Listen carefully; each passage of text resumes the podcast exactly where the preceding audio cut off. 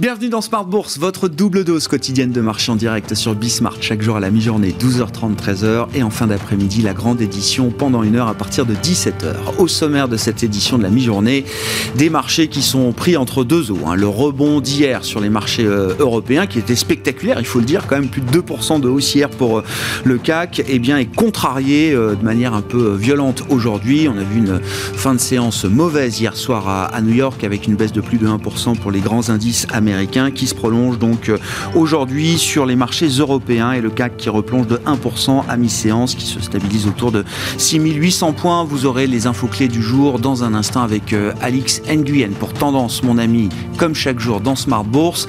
La nouvelle du jour qui a peut-être son importance et c'est presque une nouvelle macroéconomique, c'est Apple qui alors avec les difficultés d'approvisionnement euh, qu'on connaît sur la partie semi-conducteur est en train d'avertir, de communiquer en tout cas auprès de ses fournisseurs et de ses distributeurs sur un problème de demande. C'est ce que rapporte notamment l'agence Bloomberg qui cite des sources au fait de la situation.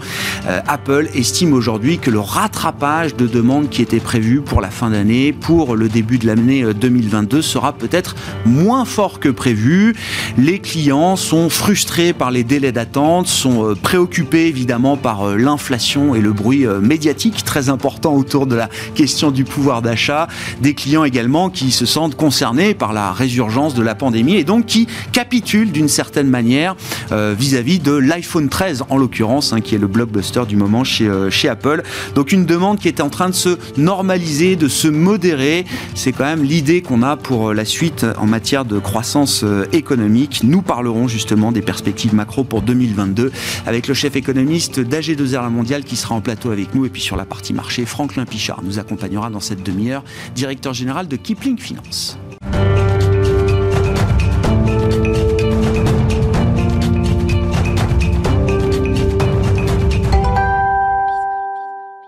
Des marchés qui sont un peu pris entre le marteau et l'enclume, séance de baisse en cours sur les marchés européens, les infos clés avec Alix Nguyen.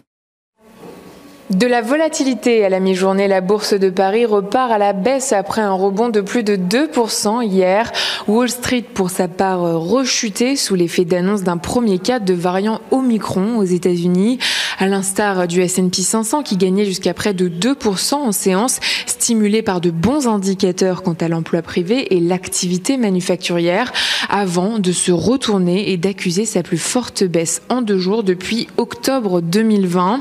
Au-delà euh, de la détection d'un premier cas d'infection, le président de la Fed a répété devant une commission de la Chambre des représentants que la Banque centrale devrait envisager d'accélérer le rythme de réduction de ses achats d'actifs et d'endiguer de ce fait une flambée des prix qui n'est désormais plus qualifiée de temporaire.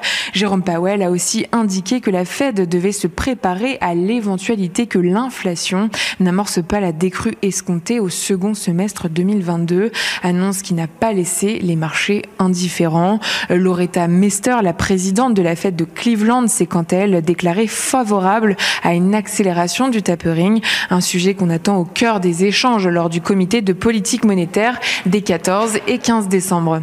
Un point vaccin. Il semble à ce jour difficile d'évaluer la menace réelle euh, que représente l'émergence du variant Omicron dans le monde. Les fabricants de vaccins eux-mêmes ne s'accordent pas quant à leur efficacité face aux nouveaux variants. L'OMS, de son côté, estime qu'il devrait protéger des formes graves. Dans ce contexte, le président de Moderna a déclaré que le laboratoire pourrait avoir, d'ici mars 2022, testé et soumis aux autorités américaines une dose ciblant le nouveau variant. Sur le plan macroéconomique, euh, on découvrait ce matin qu'en octobre 2021, le taux de chômage de la zone euro a poursuivi sa baisse, touchant 7,3% de la population active, après 7,4% en septembre et 7,5% en août. Et puis euh, toujours en octobre et dans la zone euro, euh, par rapport à septembre 2021, les prix à la production industrielle ont augmenté de 5,4% dans la zone euro. Et puis un focus valeur, plus forte baisse du CAC ST Microelectronics chuté de près de 4% ce matin, à l'instar des autres fournisseurs d'Apple en Europe et en Asie. Le groupe américain a prévenu ses fournisseurs que la demande pour l'iPhone 13 avait diminué. Hermès est en baisse. Le titre du cellier de luxe va intégrer l'indice Eurostox à compter du 20 décembre. Il remplacera Universal Music Group. Et puis Air France KLM recule. Le transporteur envisage de reporter son augmentation de capital en raison des restrictions de voyage imposées à travers le monde liées à la propagation du variant Omicron du coronavirus. Tendance, mon ami, chaque jour avec Alix Nguyen à 12h30 et 17h dans Smart Bourse sur Bismart.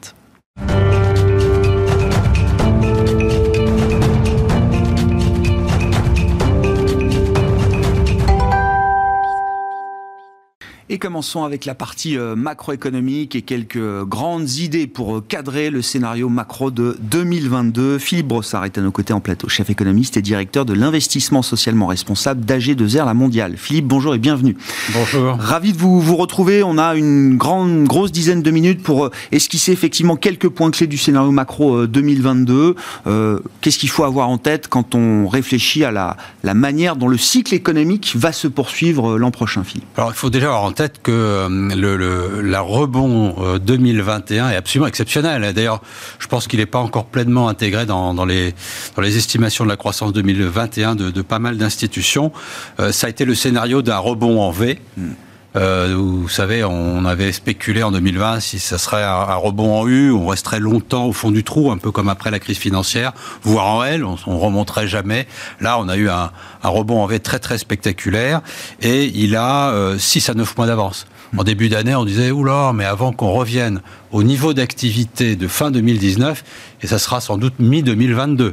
En vérité, aux États-Unis, on a retrouvé le niveau du PIB euh, de 2019 en, dès le mois de juin ah. et euh, en France dès le mois de septembre. Ah. La, la, zone euro a tout petit peu décalé en retard hein, derrière la, la, France, mais on, on, est pratiquement également pour l'ensemble de la zone euro au niveau de 2019 avec six mois d'avance. Tout au long de cette reprise historique, on a sous-estimé la vigueur de la reprise. Oui, on, on l'a sous-estimé aussi peut-être parce qu'elle s'est faite de, euh, de façon euh, assez différente d'un trimestre à l'autre et d'une zone géographique à l'autre. Mm. Mais globalement, ça a été très bon finalement pour le PIB mondial. Hein.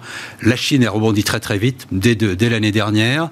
Ensuite, elle s'est un petit peu, elle a, elle a ralenti euh, sur le premier semestre euh, de 2021. Ouais. Et puis les États-Unis ont pris le relais. Et puis l'Europe, les États-Unis, la Chine, nous voit un peu ralenti au troisième trimestre. Mais là, l'Europe a accéléré. Donc, l'un dans l'autre, la croissance mondiale a eu des, des, relais trimestre après trimestre sur une partie ou l'autre du monde. Mais globalement, c'est une reprise ah. très impressionnante qui a surpris tout le monde et y compris les producteurs. D'où ce qu'on entend aujourd'hui, bah, il y a des pénuries un petit peu partout. Ouais.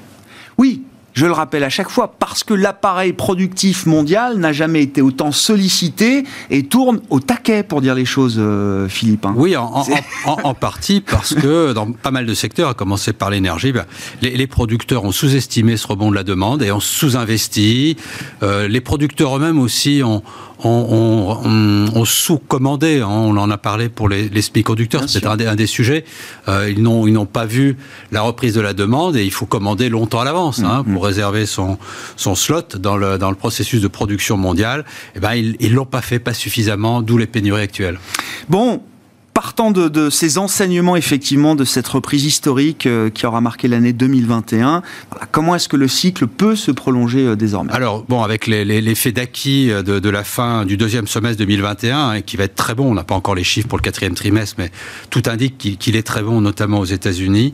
Euh, bon, ça, ça fait une, une moyenne annuelle 2022 qui va être encore très confortable, même si dans le courant de 2022, on va sans doute peu à peu revenir à la tendance, qui est d'une croissance de l'ordre de 2,5 aux États-Unis, 1,5, peut-être un peu plus en, en zone euro. Ça, c'est la tendance. Mais en moyenne annuelle, la moyenne annuelle 2022 mmh. va rester très bonne. Ouais. Et ça va se voir aussi sur le résultat des entreprises, hein, qui va continuer à être un peu au-dessus euh, du, du, potentiel de, de progression des, des, résultats. Donc il ne faut pas s'inquiéter de cette phase de normalisation, de modération telle qu'on la, euh, telle qu'on l'anticipe. C'est-à-dire que c'est, il y, a quand elle, même. Elle est logique. Alors oui. des fois, je me dis, ça dépend. On regarde certains chiffres. Par exemple, aux États-Unis, je me dis que la croissance du consensus peut être un petit peu surestimée Mais bon, on, verra. Mm. Et comme le quatrième trimestre s'annonce très très bon, bah, peut-être finalement le consensus aura raison. Non, on va, on va normaliser la croissance, mais aussi on va normaliser l'inflation. Ah. Donc je pense qu'on va... 2022 euh, sera sans doute encore un peu difficile à lire et en matière de croissance et en matière d'inflation. Mais regardons plutôt 2023. On va revenir vers une inflation de l'ordre de 2, 2,5 aux États-Unis, de l'ordre de 2 en Europe ça, c'est plutôt bonne nouvelle. Hein. On était presque au bord de la déflation. Mais bien sûr. Avant la crise. C'était 1% d'inflation cœur sur le cycle précédent. On sera euh, peut-être. Là, on va plutôt revenir vers 2. Eh oui, c'est ça peut-être qu'au-delà de l'aspect conjoncturel de ce rebond de l'inflation, ben, il y a quelques aspects structurels euh, qui vont faire une inflation un peu soutenue. Nous sortons de cet euh, risque, de cette trappe possible de la déflation à la japonaise. Vous dites qu'il ne faut pas avoir peur de... Parce qu'on parle beaucoup de l'inflation, et c'est très bien parce qu'on n'a pas oublié la croissance. Le couple croissance-inflation va être euh, favorable l'an prochain. Oui, alors D'abord, je, ne crois pas trop à la, déflation, à la, pardon, à ce qu'on appelle la stagflation, c'est-à-dire c'est ce cauchemar où on a à la fois de l'inflation mais pas de croissance. Le pire des deux mondes. Voilà, euh, je, n'y crois pas trop. On reste quand même dans un monde qui est assez synchronisé. Il y a plus d'inflation parce qu'il y a eu plus de croissance. Mm. Ça, ça, reste dans cette logique-là et donc ça reste quand même gérable par les autorités monétaires ou les autorités budgétaires. On, va euh, revenir peu à peu à la normale dans le courant de 2022. D'ailleurs, une des surprises euh, un peu faciales, mais pendant le deuxième semestre de l'année prochaine, la surprise sur l'inflation sera sans doute inverse. Ah oui parce que les prix de l'énergie vont sans doute se stabiliser, voire même baisser un peu, je pense. Et, donc, euh, l'impact des prix de l'énergie, qui explique en gros la moitié de la bulle inflationniste actuelle, va au contraire faire passer l'inflation totale en dessous de l'inflation sous-jacente. Inflation sous-jacente à 2, mais inflation totale pendant une partie de la fin de l'année prochaine qui sera sans doute vers 1%. Donc voilà, on va on aura des effets miroirs à nouveau. Des effets hein. miroirs eh les excès de, la fin de cette année. Euh, s'il faut intégrer l'idée d'une résurgence épidémique, euh, c'est un peu le sujet de cette fin d'année, avec un scénario peut-être un peu, euh, un peu sévère, dans quelle mesure, ces euh, projections, ces, perspectives peuvent être euh, fragilisées? Alors bon, difficile à, dire euh, quelle, quelle, quelle, serait la sévérité de ce, nouveau variant. Et, pour l'instant, on n'a pas d'alerte rouge sur le sujet, même si certains pays ont commencé à, refermer un peu les, les, voyages internationaux. Quoi qu'il en soit, je crois que ne, serait-ce qu'au niveau macroéconomique, on a des amortisseurs. L'amortisseur majeur, eh c'est un excédent d'épargne qui était déjà significatif mhm. au plan mondial avant la crise, mais là qui est, devenu énorme. Quand on regarde euh, l'évolution du taux d'épargne ces derniers trimestres aux États-Unis, les Américains en, 18 mois ont, accumulé pratiquement l'équivalent de deux ans de surépargne. Donc certes, il y aura sans doute euh, des, imprévus, des, des vents contraires en 2022, ne serait-ce que l'inflation qui est beaucoup plus rapide que les salaires. Alors on verra si les salaires suivent, mm. mais pour l'instant, euh, c'est plus, ils ne suivent pas. Donc on a, on a quand même un ah mini choc sur le pouvoir d'achat. Ah Mais pour absorber ce choc aux États-Unis et en Europe, aux États-Unis environ deux ans de surépargne. En France, c'est peut-être plutôt environ un an.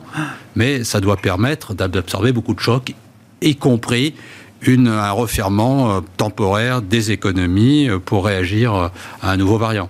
Un élément clé qu'il faut euh, soulever avec vous, euh, Philippe, c'est que alors la, pandémie est une parenthèse dans notre euh, monde en mutation, en transition énergétique et écologique. Cette transition, elle avait, elle était déjà embryonnaire avant la crise pandémique. Elle s'accélère et donc elle va être une partie intégrante là des perspectives 2022 et au-delà. Oui, alors peut-être ça a déjà commencé, mais un train peut en cacher un autre. Alors le, très gros train de cette conjoncture Covid a un peu masqué toutes les, toutes les évolutions sous-jacentes, mais euh, j'ai quand même euh, le, sentiment que euh, la, transition énergétique, au, fond, est plus rapide, a commencé plus vite qu'on ne, qu'on ne l'a dit, en tous les cas du côté de l'offre.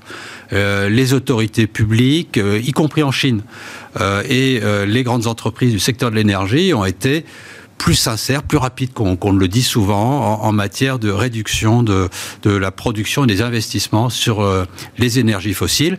Et, et, du coup, dans cette phase de reprise très aiguë qu'on vient d'évoquer, ben, il manque de tout. Il manque surtout de charbon, euh, et euh, les Chinois l'ont remplacé par du gaz, mais euh, aussi la capacité de production de gaz a été sans doute un peu ah freinée. Et euh, voilà, il manque du gaz au plan mondial. Ça tombait mal puisque l'éolien n'a pas été très abondant en cet été au Royaume-Uni, par exemple, et les stocks européens, notamment au Royaume-Uni, sont partis d'un niveau très bas au, début de l'automne. Et quand il a fallu racheter du gaz, il était très cher. Mmh. Donc, il y, a vraiment une transition énergétique qui est assez rapide au niveau des producteurs. Et là, ça pose une question de, de, disons, de ces deux, trois prochaines années.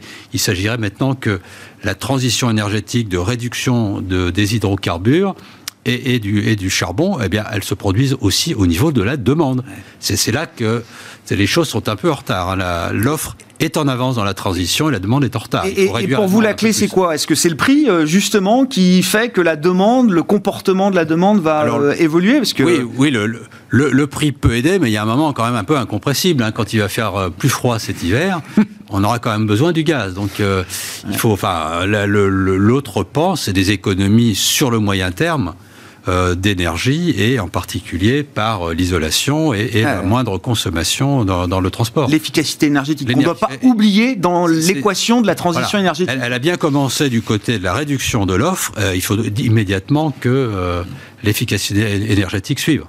Pour conclure, si on dit un mot d'une, des grandes idées directrices d'une stratégie d'allocation d'actifs là euh, pour la suite, euh, Philippe, qu'est-ce qui guide euh, pour vous une stratégie d'allocation? Pour, pour l'instant, on reste dans une phase de montée des taux d'intérêt, donc ça dépend des pays, mais les taux d'intérêt monétaires vont devenir un petit peu plus attractifs. il faudra quand même attendre 2-3 ans pour ça. Hein. Aux États-Unis, on sera peut-être à 2,5% sur le monétaire dans 3 ans.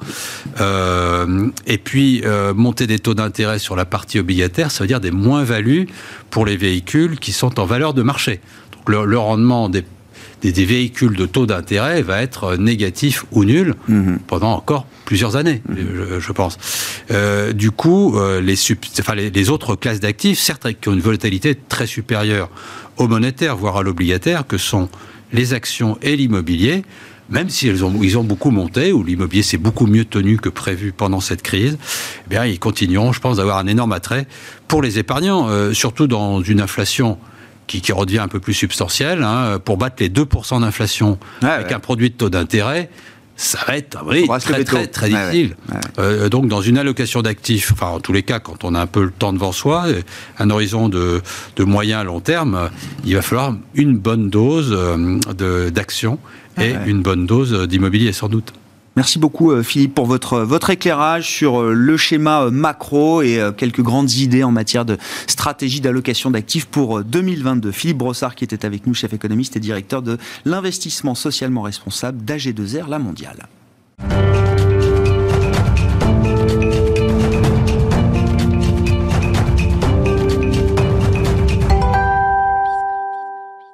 Et on poursuit cette discussion avec Franklin Pichard, en plateau, directeur général de Kipling Finance. Bonjour Franklin. Bonjour. Merci d'être là. Ravi de vous, vous retrouver. On peut parler de 2022, mais c'est vrai que je voulais quand même avoir un petit peu votre sentiment sur euh, l'ambiance immédiate de marché qui est un peu euh, chahutée. 2% de rebond hier sur les actions européennes. On voit que ça ne, que ça ne tient pas. Euh, en tant qu'investisseur, comment il faut traiter à nouveau ce sujet pandémique, cinquième vague, plus nouveaux variants, etc. Est-ce que l'expérience passée nous apprend euh, quelque chose de ce point de vue-là. Oui, moi je trouve intéressant cette discussion qu'on a immédiatement après la hmm. sagesse d'un économiste, euh, Philippe Brossard, parce qu'on s'aperçoit que les marchés ont des tempêtes dans des verres d'eau. On vient de nous donner le cap, on nous a donné euh, des horizons, on nous a donné des statistiques qui ne sont pas trop discutable euh, en soi. Et nous, au milieu de ça, sur les marchés, on assiste à une volatilité complètement exacerbée.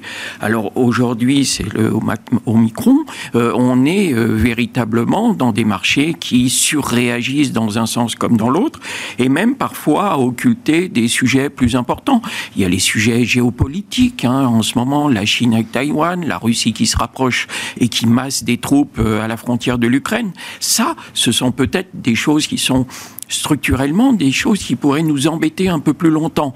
Parce que côté euh, vaccin, et euh, oui, euh, tout le monde s'accorde à dire que le vaccin, il y aura. On parle, est-ce que c'est dans quelques semaines ou quelques mois? Alexia Nguyen vient de le dire à l'instant. Elle a dit cacophonie au niveau des laboratoires.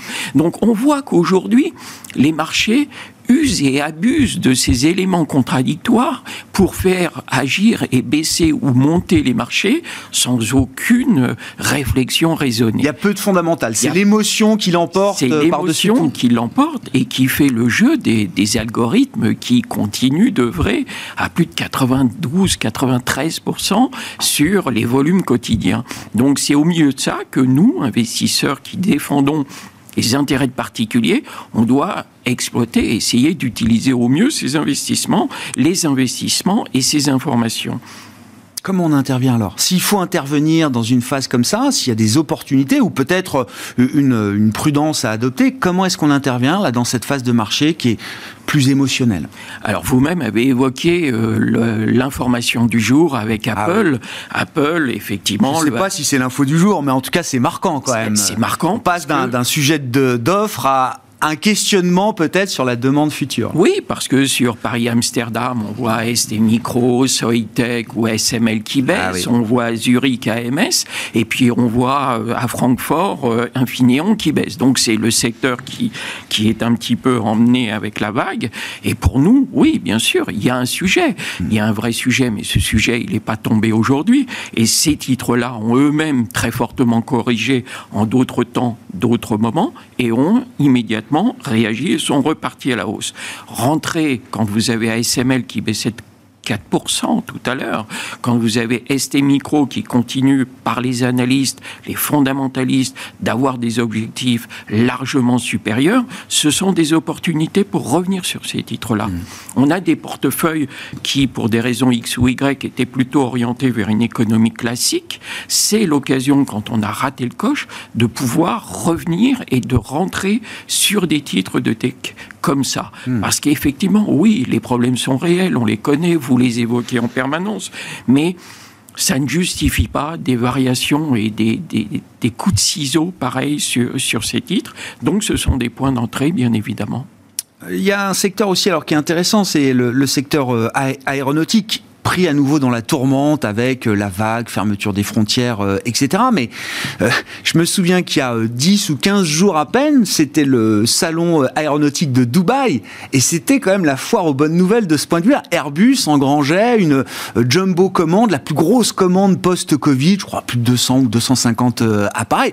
C'était quand même un signal fort. Je dis à l'époque, c'était il y a 15 jours, hein, un signal fort quand même de perspective qui commençait peut-être à s'améliorer enfin pour ce secteur aéronautique à travers les constructeurs, les équipementiers et certaines compagnies aériennes euh, également, hein, qui commençaient peut-être à, voir euh, comment tirer profit aussi de cette situation. Euh, comment ça résonne aujourd'hui qu'on est reparti dans un épisode euh, pandémique? Safran publiait ses objectifs euh, ce matin, je crois. Oui, c'est cela. Euh, c'est à la faveur d'une réunion d'analystes, en amont d'une réunion d'analystes, que Safran a fait part de ses objectifs 2021-2025 avec une croissance de 10%, avec une MOP, une marge opérationnelle qui devrait croître de 5 points par rapport à 2021. On devrait atteindre 16 à 18%. Vous évoquiez à l'instant Dubaï. Dubaï, pour Airbus, c'est euh, 408 commandes ah oui, machines. Et Boeing, c'était plus de 80 à date. Hein. C'était le 18 novembre, à la fin, bilan du, de, de, Dubaï. Et en ce qui concerne le safran, donc oui, vous avez raison, mais aujourd'hui, on, on les rejette au panier parce qu'effectivement, il y a à nouveau un peu de pandémie. Mais ces commandes, même si elles ne seront pas toutes honorées, ça donne une direction, ça donne un sens. Et sur safran, là, particularité de ce groupe, c'est que effectivement derrière ils l'ont bien dit, c'est sur les équipements, c'est sur les le service, oui c'est ça, les services ouais, entre ouais, mais après vente. Et Safran vend aussi bien vend aussi bien à Boeing qu'à Airbus. Ils vendent à tous les constructeurs. Donc oui. Euh, en plus, quand vous ne faites pas voler un appareil, eh bien, vous lui assurez quand même ses équipements et sa maintenance. Donc, euh, je pense qu'effectivement, il y a une véritable place et que cette défiance aujourd'hui pour l'aéronautique, aujourd'hui, mmh. comme vous le dites très justement, ce qui n'était pas le cas il y, a, il y a 10 jours ou 15 jours, eh bien, la roue va tourner, mais Safran donne une, un message clair, mais derrière ça, c'est l'ensemble du secteur aéronautique qui ne devrait pas pâtir pour une question encore de courte durée conjoncturelle des méfaits de cette pandémie. Donc il faut tenir sur ce genre de position, vous dites, quand on est particulier, qu'on a la chance peut-être d'avoir des horizons de temps un peu plus longs, de pas être contraint en termes de gestion de son portefeuille par des benchmarks, des références, des indices. Ces positions-là, vous dites, même s'il y a un peu de stress euh, pandémique de retour, il faut les tenir. Il faut les tenir, il faut sortir de cet horizon fin d'année ou, ou, un mois ou deux mois. Je pense qu'il faut être bien au-delà. Je pense que les sujets, faut tenir ses positions. Et puis les autres sujets, c'est le shutdown demain, ça va être le plafond de la dette le 15 décembre. Est-ce qu'on aura un rallye de fin d'année? J'ai l'impression qu'on l'a eu toute l'année, le rallye. on remet une couche euh, sur les quatre semaines. Est-ce que la saisonnalité a encore un sens euh, au terme de cette année 2021 D'autres années, vraisemblablement, je pense aussi, oui. Semaine 50, hein, c'est la, la, euh, la, semaine qui va concentrer tous les enjeux de fin d'année. Donc vous avez dit plafond de la dette le 15, on verra comment le sujet est traité euh, d'ici là par le, Congrès américain. Et puis euh, réunion de banque centrale, hein, Fed, Banque centrale européenne, Banque d'Angleterre, toutes ces banques se réunissent donc la semaine 50, 14, 15 et, 16 décembre. je voulais qu'on dise un mot aussi alors de Hermès, la star de l'année sur le marché parisien au sein du, du CAC 40, même si le titre baisse un petit peu aujourd'hui. On a eu la confirmation qu'Hermès pas seulement Hermès, Hermès et Richemont, maison mère de quartier, euh, entre autres, dans la joaillerie, vont intégrer l'Eurostock 50 au 20 décembre prochain. Il y a déjà LVMH, euh, j'imagine, euh, Kering sans doute. J'ai pas, j'ai pas vérifié toutes les composantes, mais ça, on va avoir un poids du luxe. Enfin, l'Eurostock 50 va ressembler euh, de plus en plus au, CAC 40 et aux Champs Élysées, dit Philippe Brossard. Et aux surpondérations du luxe. À la place Vendôme et aux Champs Élysées. Ça devient un driver des marchés. JP Morgan l'avait indiqué il y a un mois environ que Hermès allait rentrer. Et le titre s'était envolé. C'est grâce à ça qu'il avait connu son dernier beau parcours boursier. Bah, les investisseurs vendent la nouvelle aujourd'hui, c'est un grand classique en bourse, mais en revanche, pour Richemont, c'est un peu une consécration, parce que Richemont a eu des passages plus compliqués qu'Hermès, euh, c'est moins qu'on puisse dire, et là, je trouve que c'est euh, vraiment une belle... Euh, un bel excessite pour, pour, Richemont, mais là où aussi on salue le luxe et les marques de Richemont, donc Cartier. Donc, donc c'est vrai que c'est un beau dossier aussi. Et Hermès? Quand on en a et qu'on a bien profité, on garde, on dort dessus. Hermès, on dort dessus. On dort dessus. On je sais pas. on serre son sac très fort.